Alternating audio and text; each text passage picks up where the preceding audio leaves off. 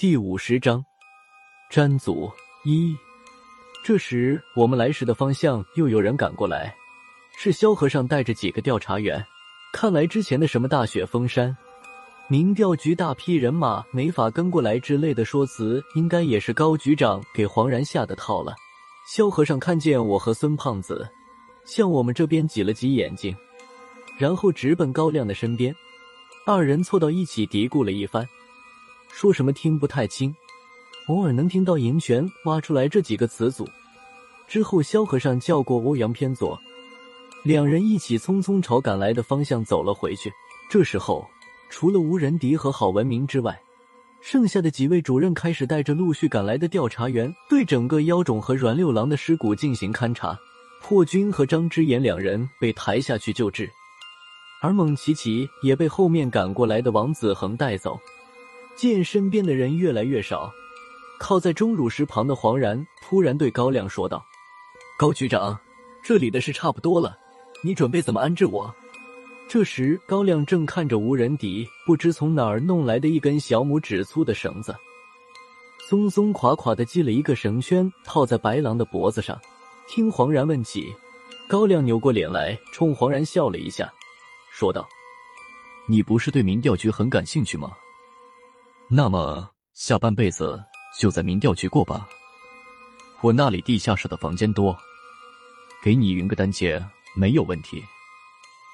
说到这里，高亮顿了一下，他的笑容里多了几分耐人寻味的东西。就算你想常住地下五层，都没有问题。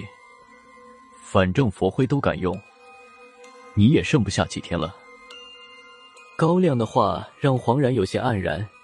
沉默了一会儿，黄然又开口说道：“以前我从民调局拿走过一些东西，如果我把他们都还了，再加上这几年我的一些私人收藏，高局长，你会考虑放我一马吗？”私人收藏。高亮看了黄然一眼，他对这四个字有一点兴趣，说说看，什么私人珍藏那么珍贵，值得我用来交换你？黄然笑了一下。用手撑着地面，慢慢的站了起来，才缓缓的说道：“天理图，之前我说天理图在这妖种里面，其实天理图在我手上，只要你愿意，我得了自由，你就能得到天理图。天理图。”哈哈哈！高亮突然没来由的笑了起来，就好像听到了什么好笑的故事一样，而黄然的脸上也挂着一丝玩味的笑意。等高亮的笑声停了。黄然才再次说道：“高局长，天理图就这么好笑吗？”高亮笑着说道：“你要是说别的东西，我八成一糊涂也就当真了。但是这天理图……”高亮顿了一下，他脸上的笑容突然从嘲笑变成了冷笑。“我知道他的下落，他绝对不可能在你的手上。再说了，你手里要是有天理图……”还来这里干什么？黄然脸上的笑容丝毫不减，他捂着伤口走到高亮的身边。郝文明向前走了一步，拦在了高亮的身前。黄然笑了一下，停住脚步，看着高亮说道：“你知道的是天理图上半部的下落，还是下半部的下落？”这句话让高亮脸上的笑容凝固了几秒钟。高局长的反应在黄然的意料之中。他呵呵一笑，这个动作大了点，牵动了他的伤口，痛得他一咧嘴。缓了一会儿，他才继续说道：“怎么说，我也在民调局待过一段时间。关于桃河如和天理图的事情，你们知道的，我知道一点；你们不知道的，我也知道一点。”说着，他张嘴吐出一口血沫，露出一嘴沾满鲜血的牙齿，冲高局长笑了笑。他说到桃河如的时候。别人还好说，吴仁迪身后的杨潇身子突然僵了一下，他翻起眼皮，飞快的在黄然的脸上扫了一眼。高亮看了看黄然，语气异常平淡的说道：“接着说，说点我不知道的。”高局长的这个态度反而让黄然犹豫了一下，但是到如今不说也不行了，黄然只能继续说道。陶和如当年被宗教事务委员会重伤之后，抓住的事情你也知道。后来陶和如提出来要用天理图买他的命，天理图就在眼前，宗教事务委员会的人自然是同意了。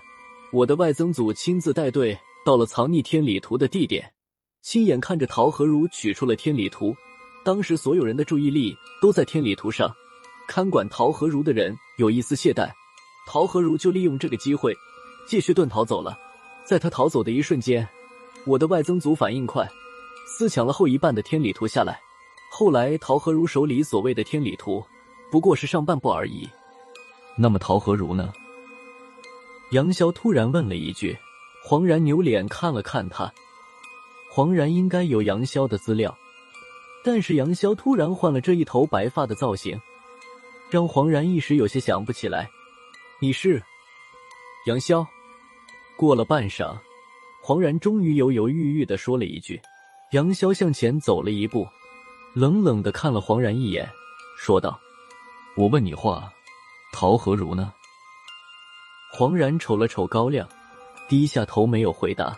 杨潇也顺着他的目光看了高亮一眼，他好像明白了几分，不再追问，向后一步，退回到了吴仁迪的身后。我这时才猛地想起来，吴主任就像没有听到他们说的是什么一样。还在用脚尖时不时的轻踢白狼几下，白狼夹着尾巴趴在地面上，一副敢怒不敢言的样子。说来也奇怪，吴仁迪每踢白狼一脚，白狼身上的毛色就暗淡一分。踢了数脚之后，这只白狼竟然变成我最早看见的那只灰狼的模样。